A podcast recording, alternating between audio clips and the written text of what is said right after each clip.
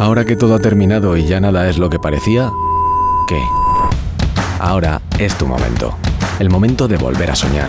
El momento de salir y recuperar la libertad. De elegir, de escoger el camino y soñar el futuro. Bienvenido al momento que estabas esperando. Universidad Europea Miguel de Cervantes. Que nada te pare.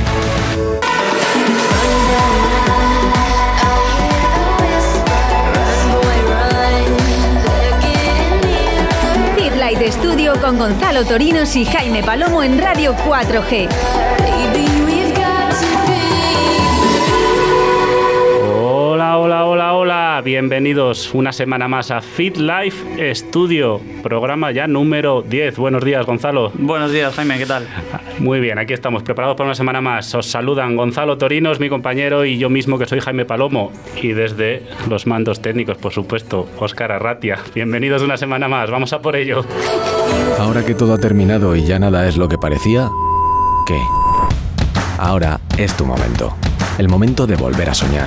El momento de salir y recuperar la libertad. De elegir, de escoger el camino y soñar el futuro. Bienvenido al momento que estabas esperando. Universidad Europea Miguel de Cervantes.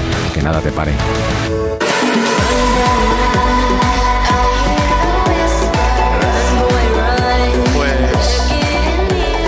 Aquí estamos un día más, Jaime, que ya te he visto que estás muy un poco arriba en el saludo. Se nos ha olvidado decir que nos pueden seguir en nuestro Facebook, en Instagram, arroba FitLifeStudio 4G. Nuestro correo, cualquier tipo de consulta, estamos abiertos a, a cualquier cosa, lifefitstudio4g arroba gmail.com y todos los viernes de 2 a 2 y media. Si no podéis, no tenéis excusa, tenéis nuestros podcasts en Apple Podcasts, Spotify, eBooks y demás plataformas. Eh, bueno, Jaime, yo como todos los días quería agradecer a la gente el apoyo que, que, nos muestra, cada día somos más, ahora que hemos empezado a hacer el programa también en, en, Instagram Live, que si no lo estáis siguiendo, os invito a que os metáis y, y nos escribáis por allí en directo.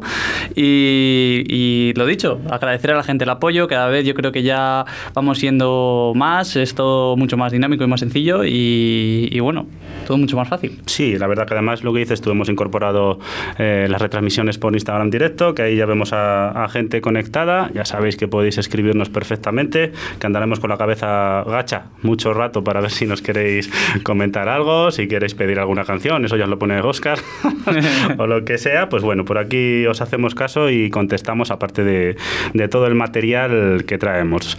Si te parece, Gonza, pues esta semana hemos recogido cuatro preguntitas un poco relacionadas con todo lo que estamos viviendo para más o menos, pues oye, llevar una línea de temática de, del día eh, similar. Pues sí, eh, si te parece, Jaime, vamos a comenzar con una pregunta que nos lanzó el otro día Daniel Pariente, que se quedó ahí un poco en el aire porque ya nos pilló en otra, en otra parte del programa. Desde aquí le mandamos un gran saludo a, a Dani, que es muy, muy buen amigo y, y, sé de sobra que sigue casi todos los programas. Y nos pregunta qué tipo de entrenamiento es bueno para la definición. Bien, es una pregunta que se hace mucho, se hace mucho en los gimnasios, en las salas de entrenamiento. Y la respuesta sencilla y rápida sería, ahora nos extendemos, no hay un entrenamiento concreto para la definición. Eh, ¿Qué ocurre? La definición vendría a estar definida, valga la redundancia, eh, por la falta de grasa corporal, por tener un porcentaje de grasa corporal eh, más bajo, una composición corporal que vaya en esa línea. ¿Qué ocurre con el entrenamiento? Con el entrenamiento pues vamos a aumentar el volumen muscular, vamos a aumentar su fuerza, vamos a estar mejor, pero no va a haber una definición per se si no lo acompañamos de un buen estado nutricional o de una buena alimentación, aparte de, por supuesto, siempre, siempre, siempre, siempre hablamos de ello, hábitos de vida saludables que acompañen a, todo esto. Sí, la verdad que no es un único factor, sino que como siempre tenemos que eh, abordar el tema desde varios eh, puntos. Eh, como dice Jaime, de, el estilo de vida cada vez está dando más importancia al entrenamiento, creo que llaman invisible, que es decir, el momento en el que tú terminas tu entrenamiento al uso, como solemos decir, y el, lo que haces el resto del tiempo, es decir, descansas, duermes las horas necesarias, son horas de sueño de calidad. Eh, eh, lo, como ha comentado Jaime también, eh, temas de nutrición y, demás. Entonces son muchos factores los que, los que hay que tener en cuenta para, para llevar a cabo esta definición de, las que, de la que nos habla Daniel. Eso es, por aterrizar un poquito, si quieres, Dani, te, te decimos eh, como una pequeña receta que sería seguramente lo que andes buscando sea un entrenamiento más orientado a la hipertrofia, que aumente el volumen muscular, que tú veas más musculatura en tu cuerpo y esa, esa, esa masa magra, esa masa muscular aumente, pero acompañado de esos hábitos de vida y sobre todo importantísimo, importantísimo, si tu objetivo es eh, estar definido o definirte más, sería acompañado de una alimentación adecuada y además más específica en este caso porque quieres un objetivo muy concreto, que es la definición, que va más allá un poco de, digamos, no más allá de lo saludable, sino que es más específica. Habría que bajar ese porcentaje graso. Y como siempre, pues te recomiendo, si quieres, a mi compañera y buena amiga que está por ahí viéndonos en Instagram, Marta Zendón, que siempre le hago publicidad que puedo porque es una crack. Así que, si quieres, te paso su teléfono y te pasas a verla. Pues sí, bueno Jaime, yo creo que más o menos esa pregunta ya queda respondida. Vamos a, la siguiente pregunta. Eh, nos pregunta Laura que si es necesario comprar mucho material para poder entrenar desde casa y que qué le recomendamos comprar. Bien, es una pregunta que es más compleja de lo, de lo que parecería en principio. Si es necesario comprar mucho material, en principio diríamos que no. Con material sencillo, y luego lo vamos a, a comentar, de hecho es la temática de hoy, se pueden hacer muchas cosas y muchas cosas muy bien. ¿Qué ocurre? Que si buscamos un, si buscamos como siempre, objetivos más específicos, más concretos, a lo mejor nos puede costar un poco más. Y a lo mejor en estos momentos eh, la falta de material va a hacer que estemos en una época a lo mejor de mantenimiento hasta que podamos volver a ir a los gimnasios. Un saludo, Junta de Castilla y León, si eso ya no sabréis. Pero, mm, ¿qué te recomendaríamos comprar? Pues yo por mi parte, ahora Gonzalo opinará, por mi parte con gomas elásticas, eh, con eh, dispositivos de entrenamiento en suspensión y algún tipo de mancuerna no muy pesada, con eso yo creo que podríamos hacer un entrenamiento bastante curioso en, en casa. Sí, yo estoy un poco de acuerdo contigo con el tema de los elásticos, por si alguien se plantea eh, entrenar, empezar a entrenar con elásticos en casa y demás. Hace un par de días creo que hemos publicado en nuestro Instagram un post de un estudio que nos comentaba que mm, se encontraron ganancias similares de fuerza eh, en, entrenamiento con elásticos versus entrenamiento de fuerza convencional, digamos con pesas o con peso libre. Eh, bueno, si no lo habéis visto, echadle un ojo. No me voy a poner ahora a decir el estudio porque lleva un poco de tiempo. pero lo que dice Jaime, con elásticos se puede trabajar de, varias maneras. Eh, el tema es que seguramente nos tengamos que ir, como hemos mencionado, eh, a más repes y, más series y demás pero bueno, puede ser una buena opción eh, para empezar a trabajar en casa. Yo a lo que has dicho, Jaime, quizás animaría a la gente a añadir en sus rutinas un foam roller para que utilice, porque ya que igual ahora podemos tener algo más de tiempo debido a, la situación que es más complicada y tal, también puede ser un buen momento para aprovechar a trabajar la, movilidad y, y, elasticidad. Entonces, pues, pues bueno, como trabajo complementario puede estar bien también. Sí, sí, estoy de acuerdo. Mira, eso no, no se me había ocurrido. Y sí, un fan roller, que bueno, para quien no lo conozca, es un rodillo de, pues de fan, como dice el propio material. Bueno, Correcto. Plástico, por entendernos, sobre el que vamos a rodar y vamos a hacer una liberación miofascial que se llama. Es decir, eh, por entendernos sencillamente, es como darnos un automasaje para liberar músculos y para que tengan mayor, mayor flexibilidad, mejor dicho, movilidad articular. Estoy, estoy de acuerdo por ahí como decía Gonzalo, recordamos en nuestro Instagram del programa Field Life Studio 4G eh, tenemos un post esta misma semana eh, hablando sobre el entrenamiento con, con, elásticos. Echadle un ojo y si tenéis alguna duda nos comentáis. Así es. Eh, bueno, puede quedar ya contestada la pregunta, ¿no, Jaime? Yo creo que sí. Bueno, pues nos pregunta Carla que nos comenta que es jugadora de pádel y que ahora muchos de los clubes de la ciudad están cerrados, que qué puede hacer para seguir entrenando, no perder su forma y demás. Yo aquí mm, directamente me voy a callar porque como Gonzalo es entrenador de pádel y jugador de pádel a un gran nivel, pues yo no tengo nada que decir. A este señor es un experto en el tema, así que todo lo que diga, hacerle caso que va a misa. Bueno, yo, más allá de las flores que me, que me echa Jaime, voy a mandar un saludo a Alberto Esguevilla Que fue con el que con el preparador físico que empecé yo a entrenar eh, en, bueno, pues en Padel. Le mandamos un saludito. Eh, bueno, Carla, pues a ver, yo te voy a contar un poco mi experiencia en el primer confinamiento y es que, como hemos dicho antes, el trabajo que vamos a hacer va a ser un mantenimiento. O sea, no vamos a poder seguramente alcanzar eh, esas exigencias que podemos eh, tener en la sala o, dentro de la pista dependiendo también del espacio con el que cuentes eh, en, tu, en tu casa, pues podremos adaptar el entrenamiento de una manera u otra. Pero si carecemos de ese espacio, por ejemplo, para realizar trabajos intermitentes, que es más o menos lo que se da eh, en este deporte, de, eh, intermitencias de esfuerzos em, anaeróbicos, por así decir, con pausas cortitas, eh, pues bueno, habría que tratar un poco de adaptar lo más posible los estímulos, es decir, los ejercicios, a, la modalidad de, de este deporte, ¿no? Sí, sí. ¿Qué te voy a decir que no sepas tú?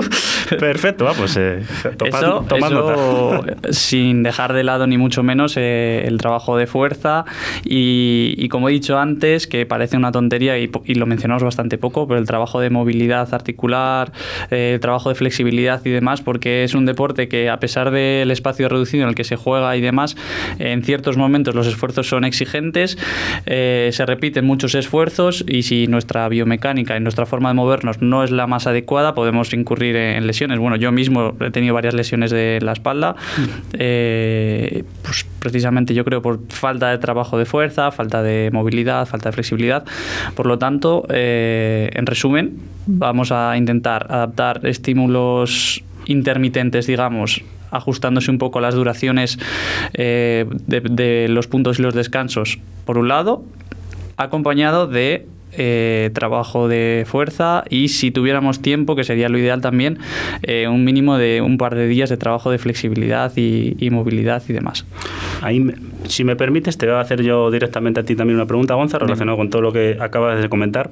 Eh, porque bueno, yo, yo, no juego al pádel, juego baloncesto y tenis, pero sí que lo he visto en jugadores de pádel. Quizá es, es posible que por la, la, posición que muchas veces estáis en semisentadilla, con las rodillas flexionadas, cadena en flexión, eh, que haya cierta, se acumule cierta rigidez siempre en zona de cadera, toda zona de isquios, espalda, lo que dices tú, lesiones de espalda es, habitual. Sí, eh, yo hasta donde me informado, hasta donde he leído, eh, muchas lesiones de este tipo vienen por un acortamiento en los isquios, por un poco también la, la posición que nos, que nos dices tú, Jaime.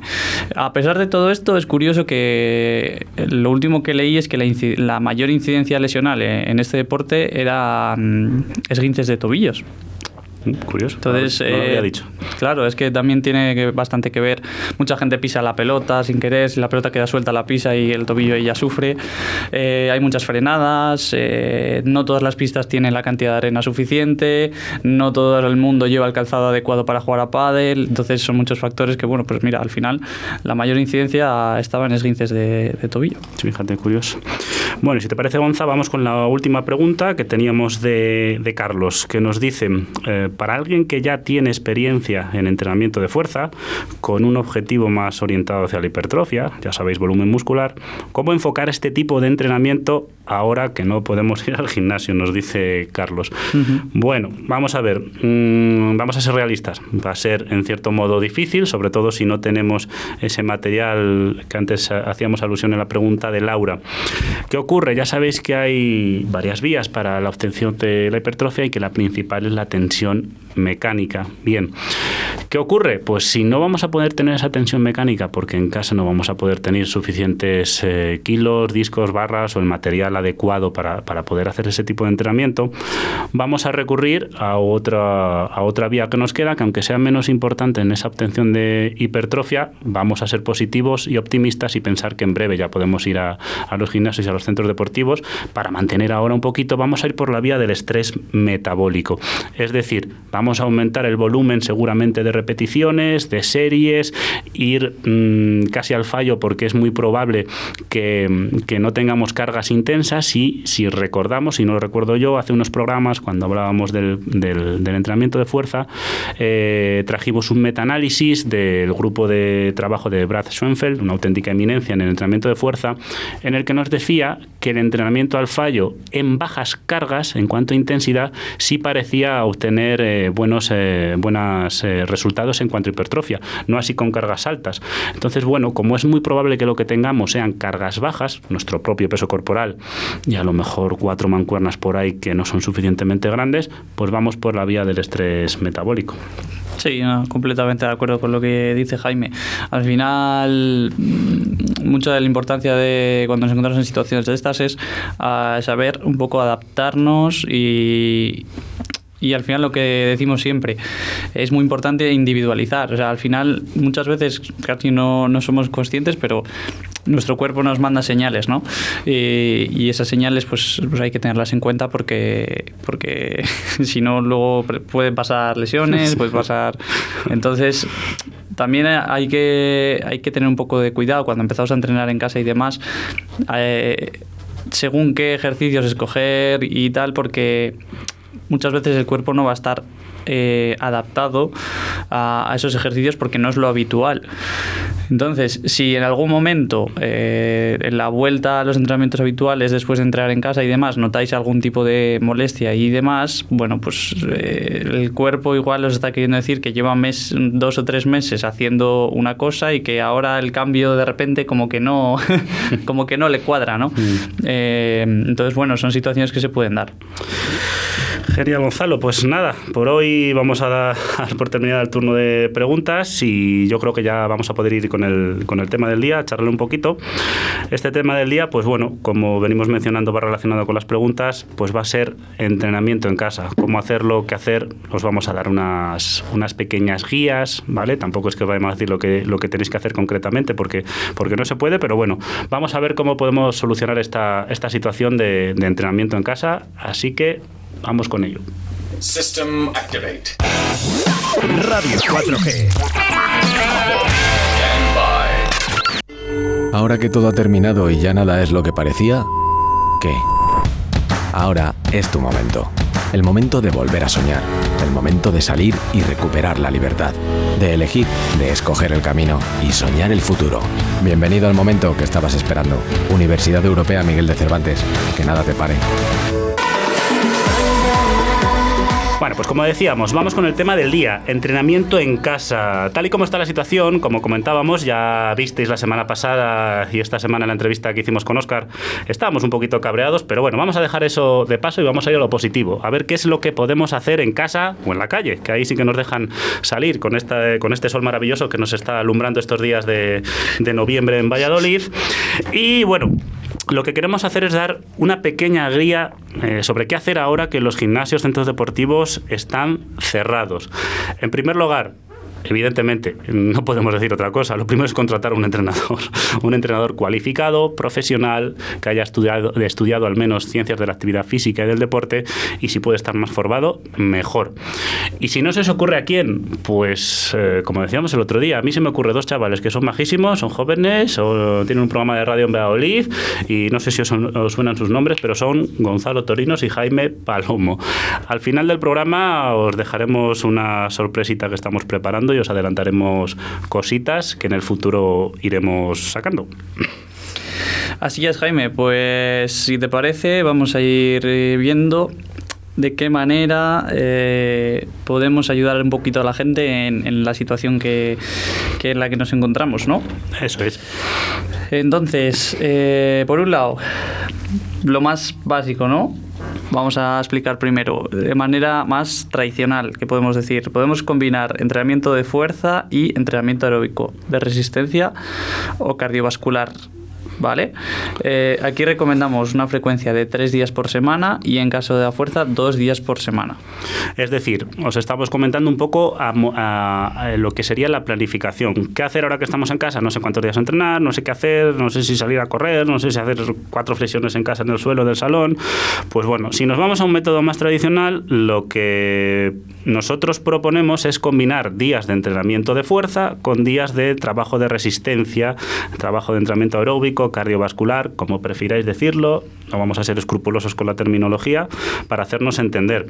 Entonces, eh, pues lo que está diciendo Gonzalo, tres días de entrenamiento de fuerza en casa más dos días de eh, cardio o entrenamiento de resistencia. ¿Cómo podemos hacerlo? Pues en entrenamiento de fuerza. Podemos hacerlo con el propio peso corporal, ¿vale? Se pueden hacer muchas, muchas cosas. A lo mejor no todas, evidentemente, no tan completo como con material, pero se pueden hacer muchas cosas.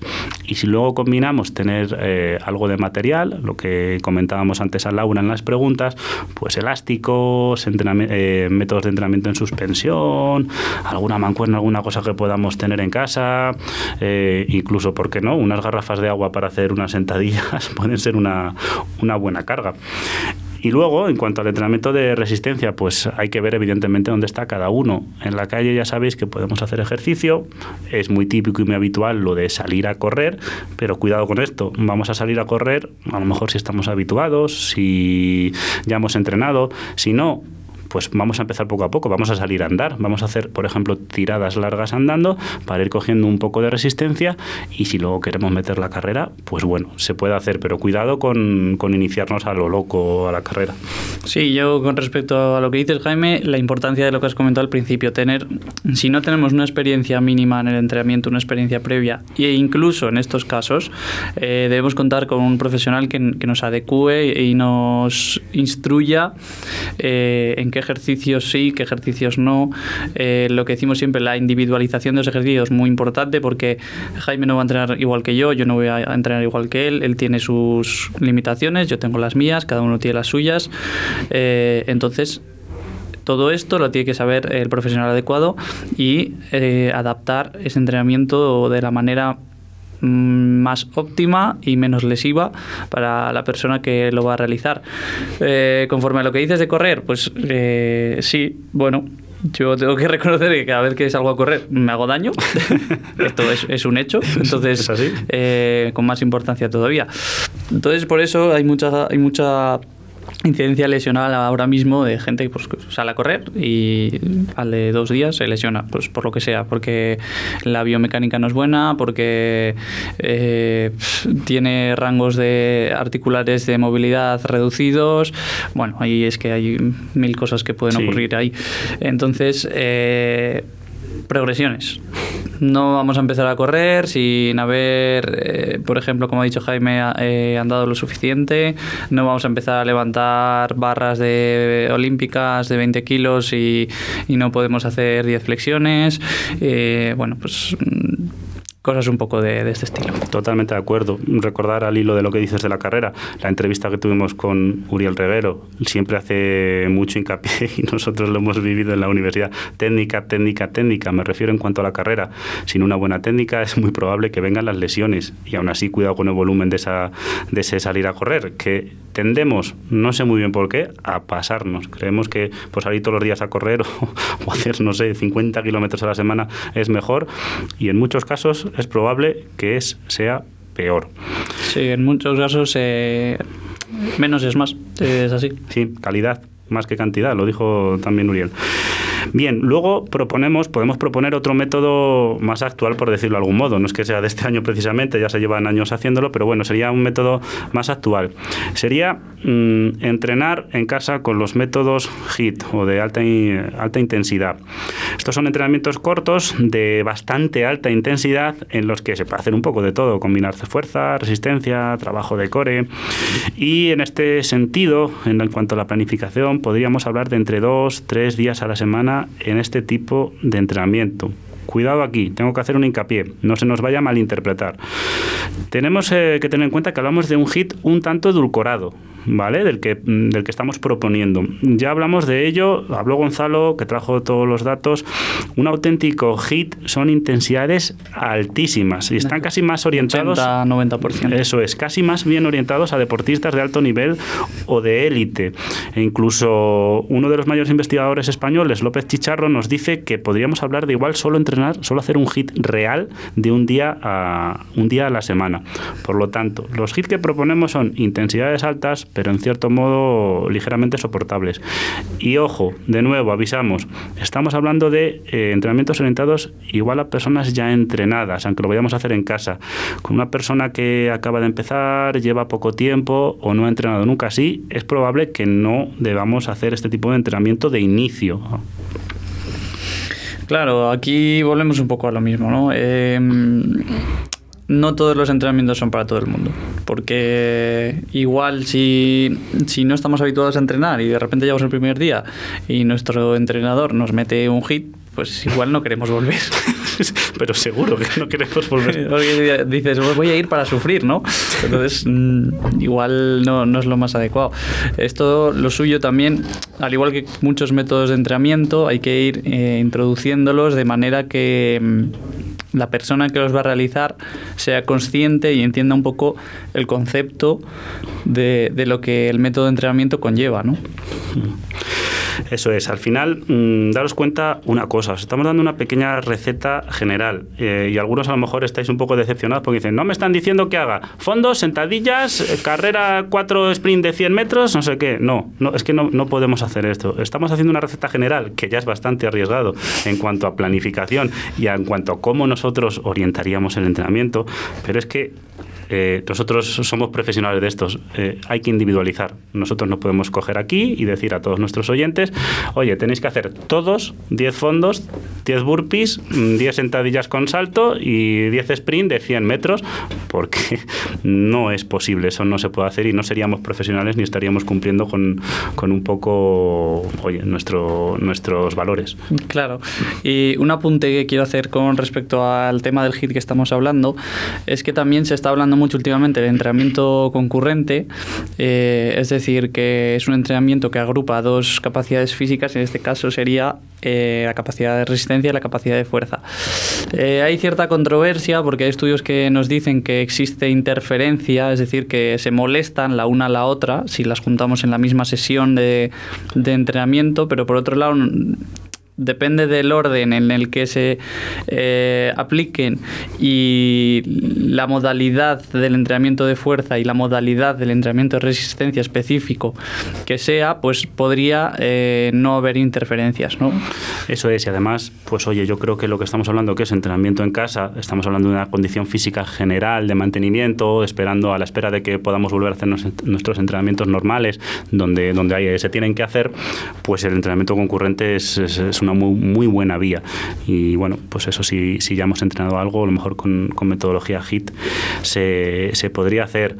Importante, estamos en los últimos minutos del programa ya, casi casi acabando. Si alguien empieza desde cero a entrenar, o hace mucho que no entrena, que no siga estas recomendaciones. O sea, todo lo que hemos contado, nada. Que se olvide. Lo, que se olvide, lo borramos. Que contacte con el profesional y perdón por la expresión, pero que no haga el burro. ¿vale? Las cosas no son tan sencillas como parecen y, y, todo requiere de un planteamiento profesional y para eso estamos gente que estudiamos esto, nos formamos y trabajamos muchas horas para que vuestra salud se esté, esté a salvo. Correcto, así es. Y bueno, aprovechando, vamos a aprovechar, oye, ya que estamos tú y yo aquí, ya que el Pisuerga pasa por Valladolid y vivimos por aquí, aquí. La sorpresita que queríamos decir para, para final del programa es que estamos trabajando aquí Gonzalo y yo, junto con David Pérez Izquierdo. Le mandamos un saludo. Un saludo como siempre, David. ya sabéis, en las redes y en el apartado técnico. En la sombra. En la sombra. Estamos trabajando en una plataforma propia de entrenamientos y asesoramientos online.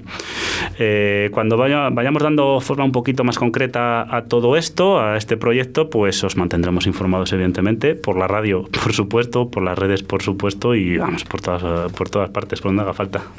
Así es, eh, nos embarcamos en esta aventura. De, al final, como decimos, en situaciones de este tipo, pues, pues hay que adaptarse, ¿no?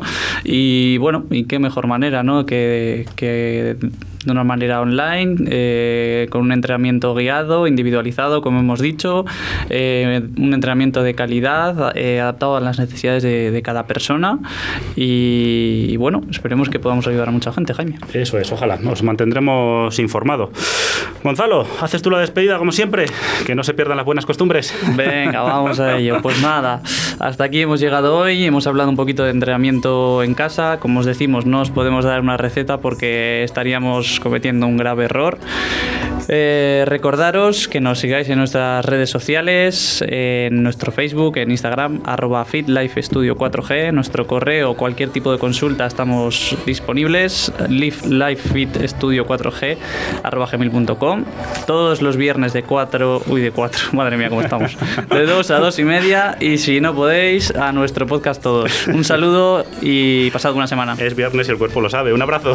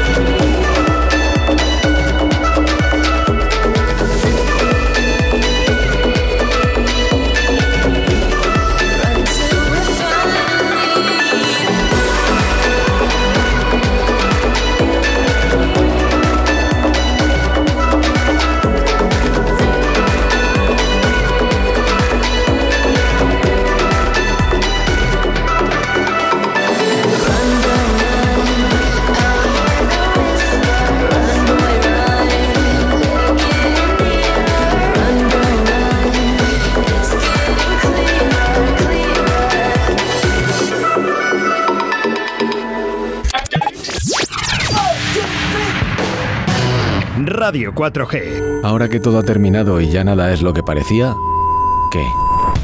Ahora es tu momento. El momento de volver a soñar. El momento de salir y recuperar la libertad.